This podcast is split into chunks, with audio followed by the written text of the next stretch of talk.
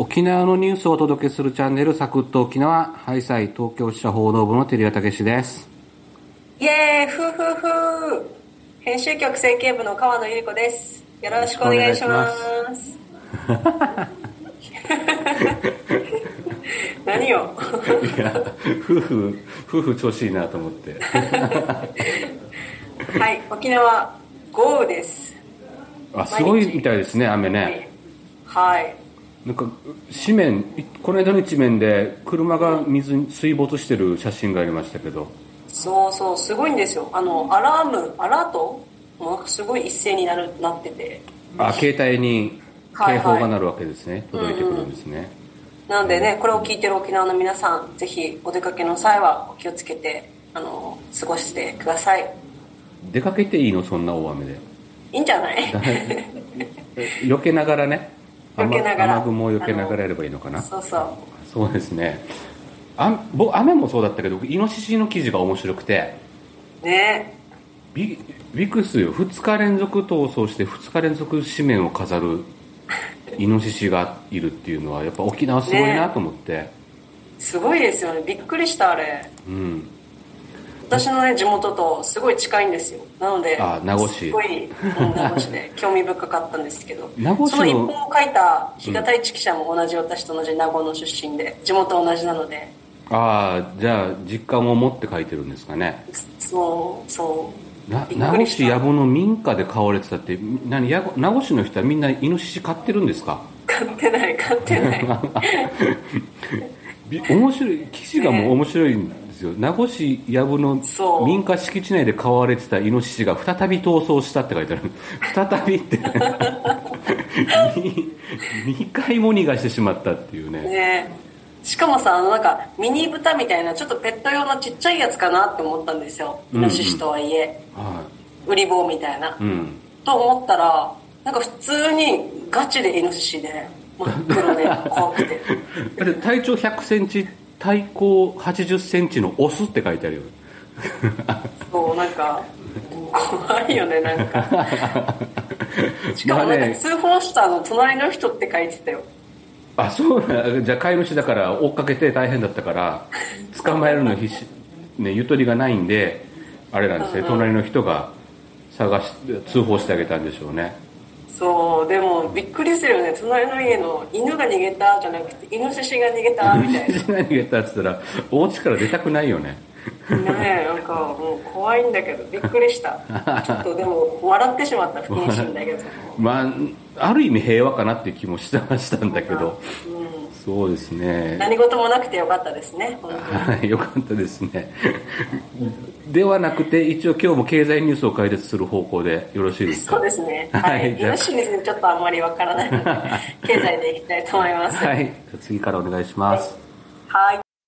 まずは沖縄タイムズの記事を紹介します。東京商工リサーチ沖縄支店は6月1日、2021年に沖縄県内で新たに設立された法人が前年比10.9%増の2264社で統計開始の2009年以降過去最高を更新したと発表しました。普通法人に占める新設法人率は 8.3%, と12年連続で全国トップでした。需要回復を見据えた飲食店の新設やデリバリーパーソナルジムなどのスポーツジムを事業目的に掲げる企業の増加など新型コロナウイルス化の特徴が現れました。という記事です。あ川野さんが書いた記事ですねはい。法人会社が増えてるってことなんですかねそうですね。新設法人が増えています。まあ、法人って株、株式会社とか、合同会社とか、え一般社団法人とか、いっぱいそういう法人の種類はそれぞれあるんですけれども、これを合計したのが、まあ、2000社を超しているということで、全国トップでした。で、えっと、あ、2000社というのは多分全国トップじゃないと思うんですけど、普割通法人に占める、ね。うん。うん、占める新しいその法人の割合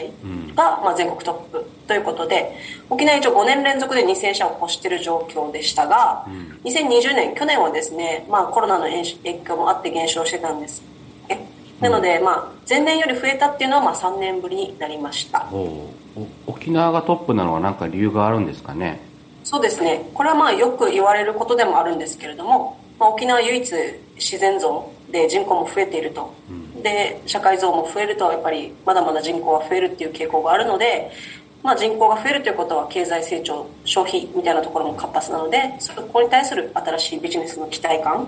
だとかあとはですね、まあ、人間関係が近いのであの開業資金を確保するために銀行にその例えば融資をもらう時にですね保証人が見つかりやすいとか、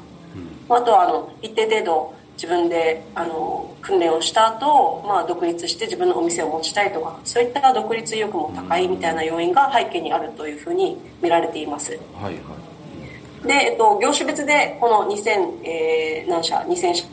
余りを業種別で見てみるとですね一番多いのはやはりサービス業で半分ぐらいの1007社が最も多いです。でその次は建設業が303社と続いています。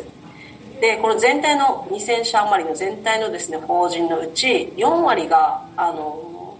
飲食店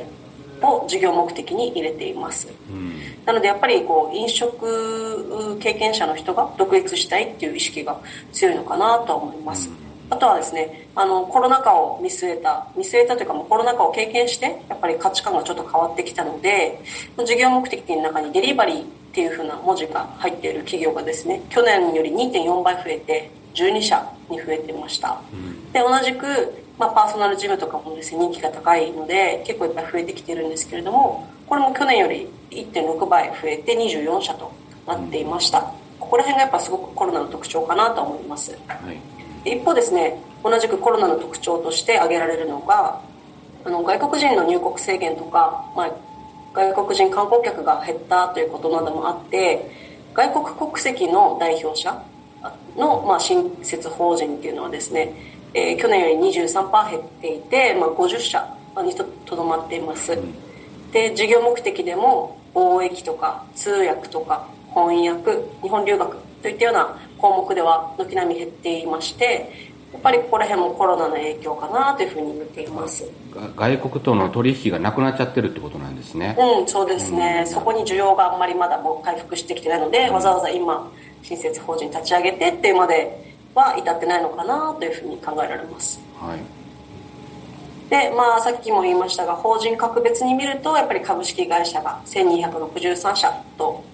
多くてですね。それでまあ合同会社一般社団法人など続いてます。で資本金別で見ても、えっと、500万円未満。資本金が500万円未満っていう法人がですね全体の7割でやっぱり全体的に規模が小さい法人が多いなというふうに感じました。飲食店がね、まあ、多いから、はい、飲食店が多いとそんな感じでしょうね。うんうん、うん、そうなんですよ、うん、ただ一方でなんか寺院とか教会とか公立大学法人とかですね。しかも資本金が1億円以上の法人も一応4社だけあったんですが、うん、ほとんどは500万円未満の法人という結果になりました、うん、なるほどですね。で新しい法人が増えている中でこの菅野さんがこの間から言った商工会に入る企業っていうんですか個人事業主も増えてるっていう記事もありましたね、そうなんですよ。県内沖縄県内は34商工会があってですねこれをまとめる上部団体に商工会連合会というところがあるんですけれども、まあ、この商工会連合会の総会員数2021年度の総会員数はですね前年度比2.6%増の2万2132事業所というふうになっていてこれがもう過去最高の事業者数となっています。で伸び率もですね全国トップでこれ全国のですね商工会連合会がまとめたその統計の集計方法と沖縄がこう今さっきおっしゃったあの総会員数の数がちょっとだけ違うのでちょっとそこは注意が必要なんですけれども全国のその統計のところで見るとですね沖縄県内は、まあ、3%ぐらい伸びてることになってるんですよ。ただ全国はどうかと見ると全国は伸び率が0.6%なんですよ。これ2020年度の数字なんですけれどもね。で相当やっぱ沖縄の方の伸び率が高いっていうことを示していて、で直近のその2021年12月末の速報ベースでも沖縄県内が3%の伸び全国は1.1%の伸びということでやはり全国を大きく引き離して沖縄の増加率が高いという傾向が出ました。なんで沖縄そんな高いんですか？そうなんですよねなんででしょうね。え知られたんでしょ知らなかった知ら どういう？まあですね、あの基本的にはやっぱりこの今さっき言った新しい企業がどんどん増えてきてる沖縄は。すごい親切。あーはいはい。それベースとしてそれがあると。はい。うんうん。っていうことも一つあるんですよ、というのは、まあ、全体の母数が増えてるので、やっぱ商工会に入る人数も増えるっていうことじゃないですか、うんあとはもう一つ考えられるのはやはりあのこの新型コロナウイルスのですね沖縄は特に全国に比べて影響が長引いたということがある中でやっぱりあの各種、まあ、補助事業だとかあとは協力金の申請の手続きだったりとかいろんな経営改善のあの支援をずっとコロナ禍の中もしてきたのでこういったことでやっぱりあの商工会に対する評価が高まったりやっぱりこう困った時に頼れるのが商工会だなということで入会率が上がっているっていうことも考えられます。まあ、コロコロナの打撃も大きくて支援も必要だからこそっていうところはあったわけそうなんですそうなんです。辛かったからこそ多分そのありがたみとかこの支援策がやっぱりいいねっていう評価につながったんじゃないかなというふうにみんな見ています。なるほどあとはですねもう一つこれはコロナ前からある制度なんですけれども、沖縄県のですねあの創業者の支援の貸付の制度があるんですよ。はいはい。でその、えー県がその支援の融資の制度があるんですがこれをじゃあ受けるためには一度ですね商工会とか商工会議所に行って、まあ、申請をして認定みたいなのをちょっともらわないといけないんですね、なので、えっとその融資を受けるためにまずは商工会に訪れていろいろ話を聞いて、まあ、相談に乗ってもらうと。でそれをきっかけにあの、まあ、伴走型支援というか創業からいろいろこうちゃんと足腰が強くなるまで支えてくれるっていう、まあ、創業の伴走型支援があるので、まあ、こういったところもあの商工会へのそのなんていうんですか加入が伸びる理由になってるんではないかなというふうに考えていました。で、まあ、連合会の方に聞いたらやっぱりまあ一応各商工会でですね会長とかま役職員が一丸となってま会員を増やそうというふうに運動をしてきたこともあるのでそういったことが結果として出たんじゃないかと言っていて、まあ、引き続きまだ沖縄のこの状況っていうのは、まあ、経済まだまだ景気は完全に回復してないですし、まあ、資源高とかいろいろなんか課題もあるので、ま、こういう中小事業者のためにあの取り組んでいきたいというふうに話してました。わかりました。ありがとうございました。はい。はいエンディングです。お疲れ様でした、はい、お疲れ様でした。はい川野さん恒例のハッシュタグ企画です。今回のテーマは、才能を伸ばすには。はい。もう川野さんあ溢れんばかりの才能があるんで ぜひそれをの伸ばし方を皆さんにご披露いただければと思います僕は。いやいや、あの、記者の才能って、ほぼなんかこう、近道とかないじゃないですか。まあねもう一つ一つ経験積んで自分で学んでいくしかないですからね。そうそうそうそう。教える先輩がいないから、で それはひどいか、そう。なのでね、結局近道はないので、結局はやっぱり人、うん。どんだけ人に会いに行って、どんだけ情報を掴んで、どんだけこうアウトプット、記事を書くの回数を増やして、こう、精度を高めていくかってことじゃないですか。なので私はもう最初本当に記者になった時は、まず人を知らないですよね。あ取材先。取材相手が。そう。うん。なるほど、うん。なのであのとにかくまあもう初めましてでも自分から全部名刺を配る全員に名刺を配りに行ってうん。あの箸にでも棒にでも何か引っかかればいいなっていう思いでまああの名刺を配りまくりました最初。そういえば川野さん異業種交流会であれ何人ぐらいいたんだろう。コロナ前のね異業種交流会、2 3 0 0人ぐらい参加してるパーティーで全員に配ってましたよね全員配りました。マジで。全員に配りまし箱から名刺出してなんか名刺に詰め替えながら。たそうそう。なんか西部劇に出てくるガンマンがね弾を詰め替えてるような感じで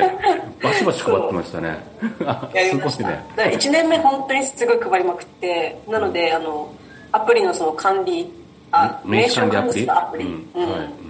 うんでやる。今、まあ、5300人ぐらいと経済に入ってきてからですね。あ名刺交換した人が。はいえー、5300すごいですね。で1年目は本当に一番多くて2000人ぐらいと交換してて、うん、うんやっぱりどんどんこう経験を積んでくると、まあ、あ前もお会いしましたよねみたいな人が増えてくるから、うんうんまあ、名刺交換しないっていう人も増えてくるんですけどそう最初の1年目だから2000人に配ってましたねね、配ってそこからまたおしゃべりしてこうネタを拾ってきてそうそうそれで書いてっていう記事書いてっていう。でその記事を書く訓練もやっぱネタがないとね記事書かないからね。そうなんですそうなんです。でで記事を書く、まあ、書く技術もねそこからまたついてくるっていうことなんでしょうね、えー、あれですもんねなんかこの人人見知りしないっていうかなんて言うんでしょうね、うんうんうん、すぐ仲良くなってね、うん、あの取材とか取材申し込みとかもすぐ携帯電話にかけちゃってそうそう。もうなんかねそう。なんか私失うものもうない何もないと思って いつもそんな気持ちで挑んでます。そんな何何も持ってないんだ。そんな何も持ってない。ちょっとだから二日酔いがひどいんじゃないですか。いやそうかもしれない。今日でも死んでもいつ死んでもいいよ。ダメだよ書きなさいよ 後輩まあでもねそういうふうにね経験を積むことが大事だよっていうモチベーションにしてもらえると、まあ、後輩たちもね多分。そうですね。人を知って書いてそうすると知った人たちからまたね反響があったりもしますからね。そうそう。うん。そうそうそう。こんな感じでいいですか？そんな感じです。あじゃあ、はい、川野さんの才能をちょっと一旦を見たところで、はい、ありがとうございました。来週からまた若手社員たちがニュースを読み上げます。土曜日は解説していきます。月曜日からまたお聞きください。ありがとうございました。はい。ありがとうございました。